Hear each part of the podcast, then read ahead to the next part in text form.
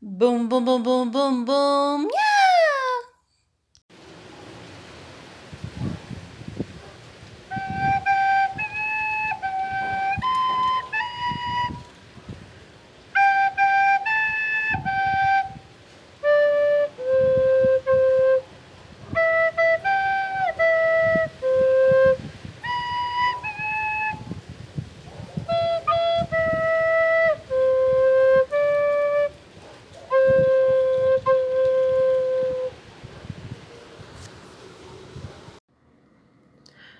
Congratulations to my daughter who turned 20 today.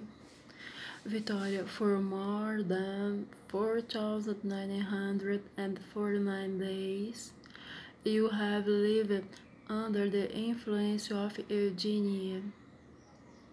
I wish you the return of your lost consciousness.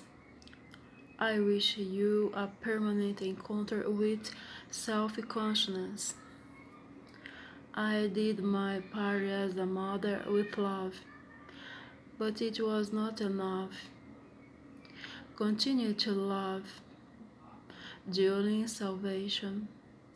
To love is to have a paradise in oneself.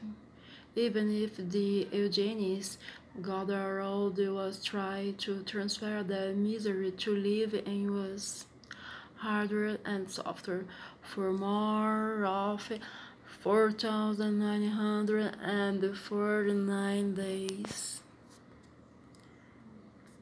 I miss you.